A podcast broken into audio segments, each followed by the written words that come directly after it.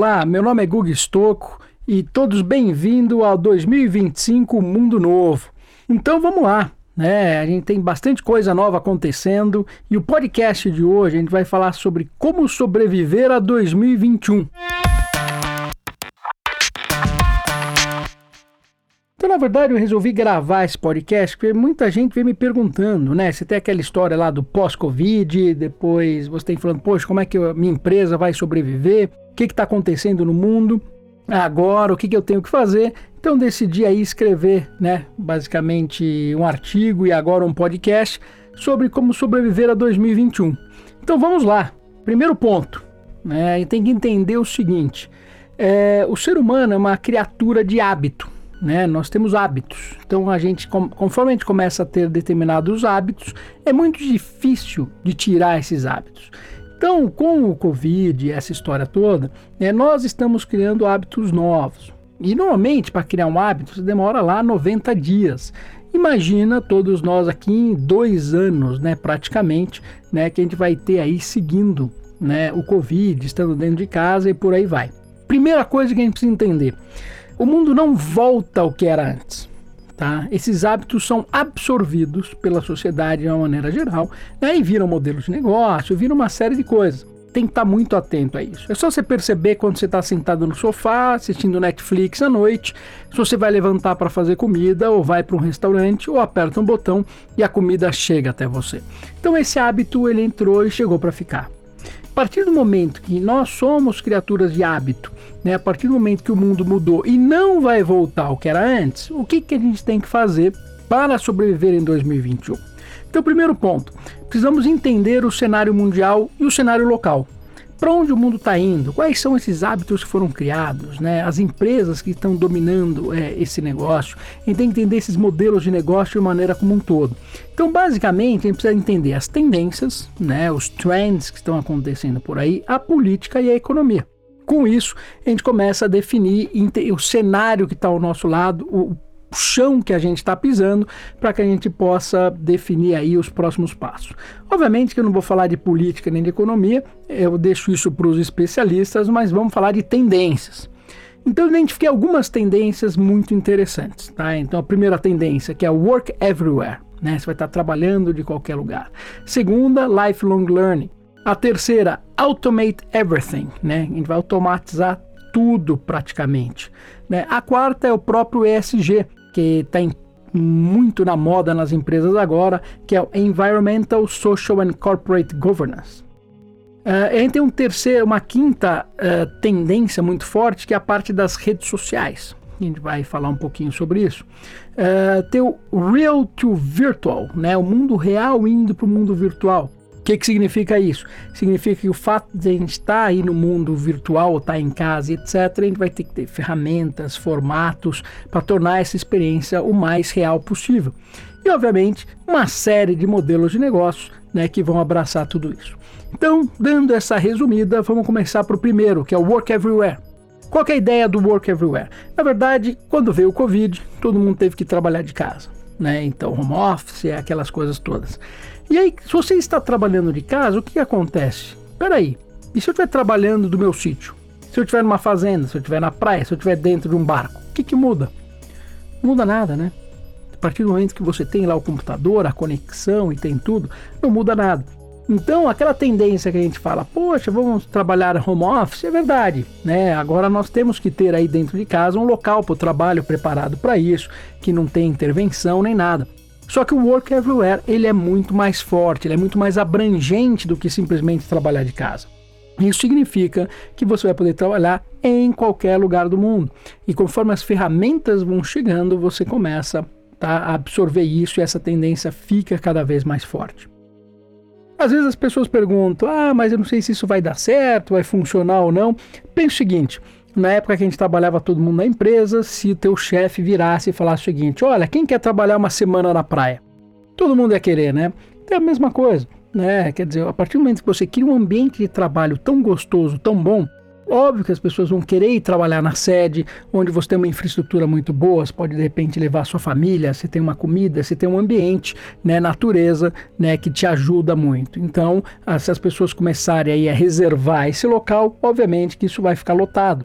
Então, o segredo está justamente nisso, né? Você conseguir conciliar essas duas coisas. Outro ponto importante quando a gente fala aí de work everywhere é que as ferramentas de trabalho também vão evoluir. Né? Lembra, olha o quanto o Zoom evoluiu nesse período todo. Então essas ferramentas de produtividade vão começar a crescer bastante. É uma grande oportunidade também para você criar esse tipo de ferramenta, mas a gente vai começar a usar ferramentas de produtividade que são remotas, principalmente.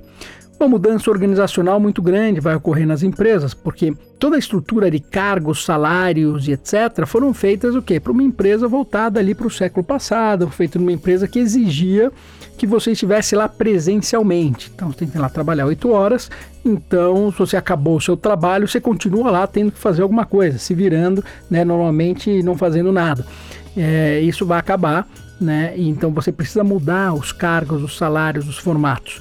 Então a gente vai ver uma mudança muito grande aí nessa parte estrutural das empresas. Outro ponto também importante é que vai ter um acompanhamento psicológico das pessoas. Imagina que a gente sempre fez a mesma coisa por muito tempo. De repente, a gente tem que fazer uma forma completamente diferente. É, não é só ferramentas, trabalhos, treinamento, mas também é importante aí ter um acompanho psicológico em cima de tudo isso. E a gente vai ver também condomínios especializados, né? Eu vi um condomínio no Vale do Silício que eu achei demais, né? Eles fazem aquelas casas pré-fabricadas no meio da natureza e dentro desses condomínios tem uma internet ultra rápida, então se você está lá no Vale do Silício e quer de repente trabalhar no meio da natureza, você vai para esse condomínio, tem uma casinha super gostosa no meio da natureza que você trabalha e faz caminhadas e coisas do gênero. Então esse tipo de coisa vai crescer muito com o Work Everywhere. E guarde esse termo, porque em outros podcasts a gente vai estar tá voltando para esse conceito, para a gente começar a juntar algumas outras tendências que tem por aí. A segunda grande tendência, lifelong learning. Você vê que eu tenho um podcast que fala só sobre isso. Quem não assistiu, né, por favor, assista, porque é uma tendência muito importante. Então, basicamente, você vai ter que aprender todos os dias. Né? É que nem quando você faz uma academia. Né? Eh, se você parar de treinar, você volta a ficar gordinho, não é verdade? Então você tem que estar lá treinando duas, três vezes por semana para manter a sua saúde física. A saúde mental é igual. Então, na verdade, o fato de ser feito uma faculdade de, por quatro anos né, é que nem se ter feito quatro anos de academia. está super né, forte e saudável. Se você parar de fazer academia, você fica gordinho. Se você parar de estudar, aquele conhecimento né, não serve mais. Então, o Lifelong Learning tem isso. Você tem que estar a cada dia aprendendo novamente. Só que a forma de aprender é diferente. Né? Porque você não está indo para a sala de aula duas, três vezes por semana. Você vai ter que estar tá usando novos recursos de aprendizado no seu dia a dia. Então a gente vai abordar isso depois num podcast só para falar sobre esses hacks né, de aprendizado que a gente pode estar tá fazendo. E outro ponto importante do lifelong learning também é o seguinte: você tem que desaprender para aprender. Que nem o nome do meu livro, é Desaprenda, né? Desaprenda porque, é, por incrível que pareça, é mais difícil desaprender do que aprender. Então você precisa desaprender para poder aprender o novo. Isso vai estar acontecendo toda hora. Você, precisa da multidisciplinaridade, em outras palavras, você precisa aprender outros conceitos para que você tenha um conhecimento mais holístico. Você precisa aprender o STEAM, o STEAM aí é um, um, conjunto de letras que está ficando bem famoso, né? que é Science, Technology Engineering, Arts and Mathematics.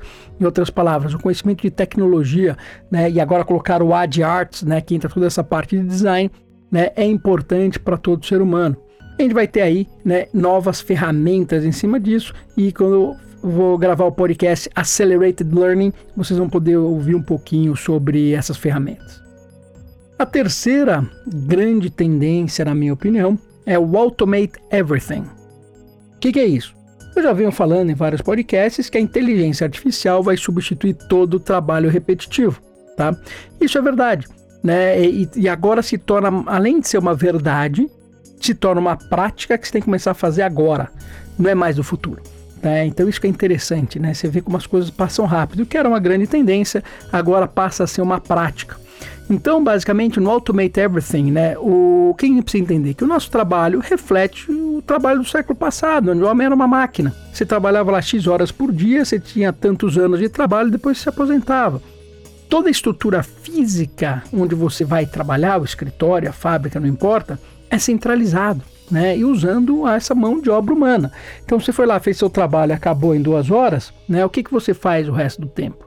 Né? Então eu preciso criar formatos né, para você continuar trabalhando lá dentro. Então é muito trabalho repetitivo, é muita ineficiência nesse modelo do século passado. Então todos esses processos né, a gente vai automatizar. Né? A gente vai automatizar os processos, as tarefas repetitivas, né? tudo aquilo que está dentro da empresa e que não agrega um valor, não, não é um valor criativo. Né? É de importância para a empresa, mas não um valor criativo para o ser humano de uma maneira geral. Então, uma das ferramentas que tem para isso é o RPA, que é o Robotic Process Automation. Né? Então, basicamente, o RPA são robozinhos que fazem o seu trabalho repetitivo. Né? Então, por exemplo, ah, eu sou uma asset, dentro dessa asset eu compro e vendo ações, por exemplo. Então eu tenho um robô que vai lá, vai checar o valor daquele, daquela ação, vai trazer de volta, vai checar notícias, vai trazer de volta, vai fazer uma série de coisas que você faria normalmente quando você começasse a trabalhar. Né? Então, se é uma hora que você ficaria pesquisando, o robô vai fazer isso para você te entregar tudo pronto. Então, isso é um, é um RPA. Né? Então o RPA basicamente ele trabalha junto com as pessoas, ele trabalha com dados estruturados, diferente da inteligência artificial que é dados não estruturados. Né? Você, você sabe exatamente o que ele vai buscar, o que, que ele vai trazer. É literalmente um robô mesmo para substituir tarefa repetitiva. O que, que ele faz também? Ele pega aqueles dados, aquilo que ele está fazendo e transforma aquilo em standard, né? Dizer, aquilo fica ele, fica, ele tem um processo contínuo, né? E você sabe exatamente o que está acontecendo, né? Então é, é, Standard and Automate Repeatable Business Process, né? Então você deixa mais standard tudo aquilo.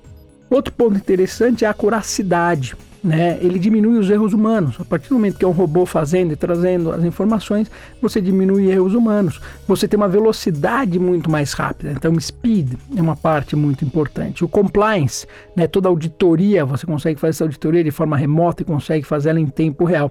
E o principal é que a moral do time fica em alta. Porque a partir do momento que você está fazendo um trabalho criativo e não um trabalho repetitivo, o ser humano, por natureza, vai ficar muito mais feliz. Então, o time passa a ficar muito mais feliz no momento que você usa um RPA para substituir esses trabalhos repetitivos. E outra coisa importante é a confiança. Reliable. Em outras palavras, confiança, segurança, esse trabalho contínuo está acontecendo 24 horas por dia, né, e trazendo essas informações, enquanto o ser humano tem as suas limitações. Então, dentro de Automate Everything, Primeiro você começa com RPA e depois você traz a inteligência artificial. Onde a inteligência artificial, que já trabalha com dados não estruturados, ela vai estar tá fazendo o que? Ela vai estar tá aprendendo com tudo isso, né, que é o learning. Ela vai estar tá colocando um determinado raciocínio em cima de tudo isso, que são os algoritmos, né, que é o reasoning. E ela vai estar tá fazendo o quê? Uma autocorreção, né, o self-correction em muitos desses casos é, é, muito interessante de ver como que funciona o processo como um todo. Então isso está dentro aí do Automate Everything. Depois a gente veio para uma outra tendência. Quarta tendência que é o ESG. Pode reparar, quem abre um jornal agora, você vê que todos os jornais falando de ESG, todas as empresas falando de ESG, né, que em ESG a sigla né, Environmental, Social and Corporate Governance. A pandemia ela acelerou tudo isso, né? A preocupação com o meio ambiente passou a ser latente, porque se você não se preocupar com o meio ambiente, olha o que pode acontecer, pode vir um vírus e acabar com tudo. Então a gente precisa ter um ambiente mais seguro. Então abriu os olhos para tudo isso. A parte social para as pessoas, né? Então as pessoas por exemplo, eliminando o trabalho repetitivo, as pessoas ficam mais felizes, né? Então você precisa olhar as pessoas também no setor social e você precisa olhar a empresa, essas práticas éticas, né? É, isso tudo é muito importante, porque as empresas têm um papel muito grande na sociedade. Então, dentro do SG, né, os fatores ambientais então, uso dos recursos naturais, emissão de gases, efeito estufa, né, eficiência energética, poluição, gestão de resíduos.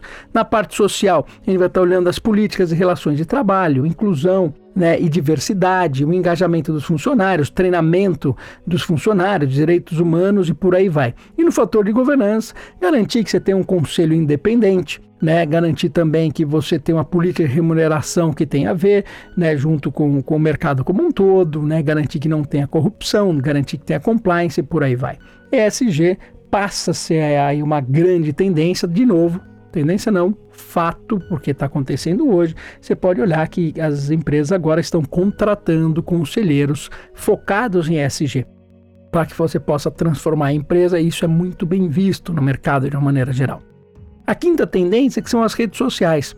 Então, a forma que você acumulava conhecimento no dia a dia era através de notícias, né? Então, os meios de comunicação, então você assistia TV, ouvia rádio, você lia jornal, revistas. Agora está tudo dentro das redes sociais. Então as redes sociais é que levam essa informação para você. E qual que é a diferença? Antes os meios de comunicação eles eram passivos. Você lia uma informação, né, e digeria aquela informação e no máximo discutia aquilo com com os seus amigos ou com os seus funcionários ou com os seus peers. Agora não. Agora a, a, você passa a ter um two-way communication, né? Em outras palavras, você recebe a informação e você já comenta para todo mundo passa a estar em tudo em tempo real, né, as discussões como um todo. E aí o que, que significa? Significa que o principal meio de comunicação passou a ser as redes sociais. E você precisa aprender com isso. Você precisa aprender a produzir conteúdo dentro da rede social, você precisa aprender a administrar as comunidades, você precisa saber qual é o impacto do fake news ou como você impede o fake news dentro de tudo isso. E a identidade digital da empresa, a identidade digital das pessoas tudo isso passa a ser um grande arcabouço né, que você precisa aprender. Então, simplesmente eu não posso ir na rede social e falar o que eu quero, a hora que eu quero, né? Porque isso vai ter consequências. E a empresa a mesma coisa.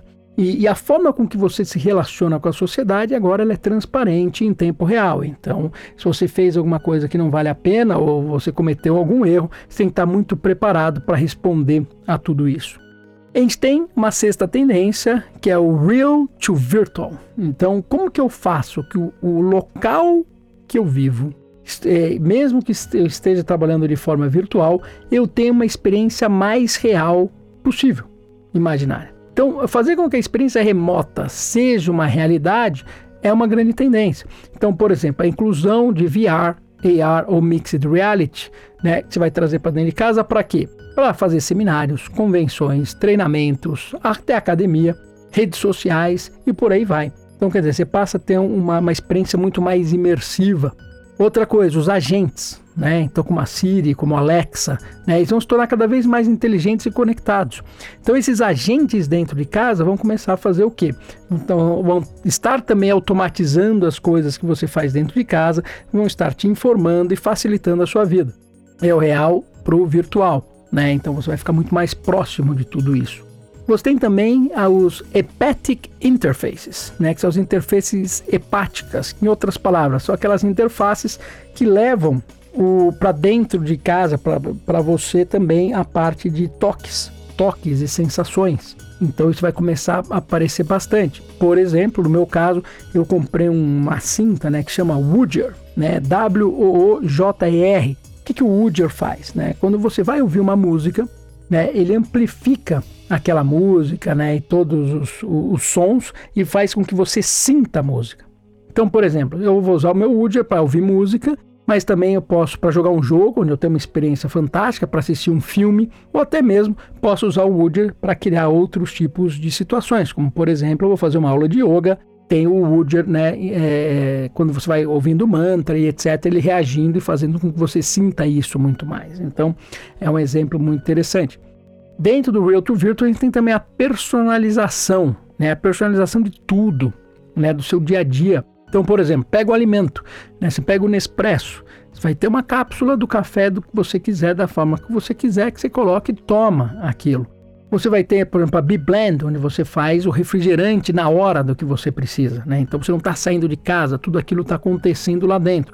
Para as vitaminas, se eu pego a Q Health, C-U-E Health, ela faz o quê? Faz teu exame de sangue e, é, que você faz dentro de casa, tá? Já analisa, manda via internet aquelas informações e você recebe um feedback do que tipo de vitaminas tem que tomar, que tipo de comida que você tem que comer, conforme o seu sangue está hoje ou até a própria Onogen, que eu já falei para vocês que ela vê o tamanho do seu telômero e faz aí uma vitamina específica para cada um.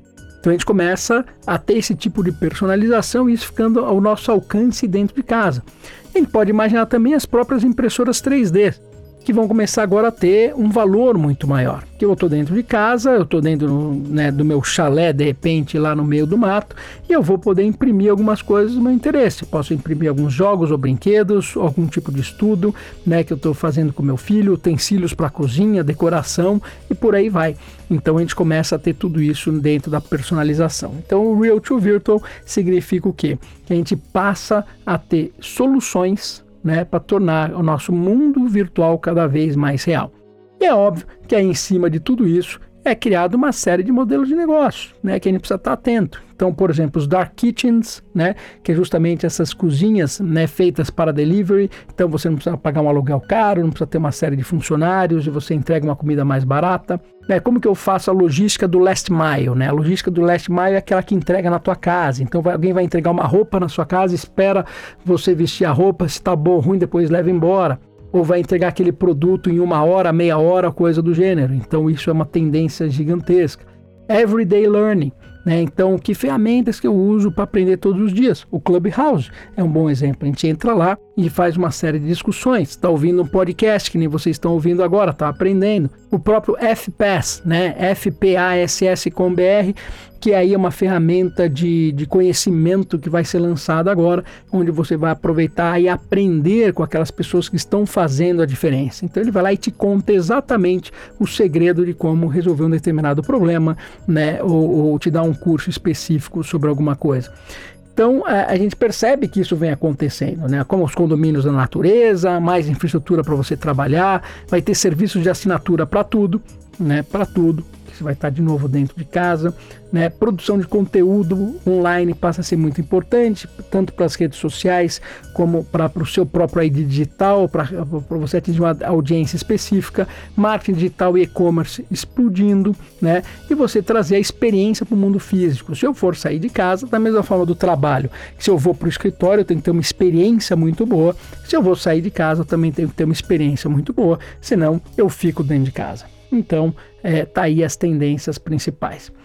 Então, pessoal, espero que vocês tenham gostado aí desse capítulo. Foi um capítulo mais longo, mas bem interessante aí para discutir todas essas tendências novas que vem por aí.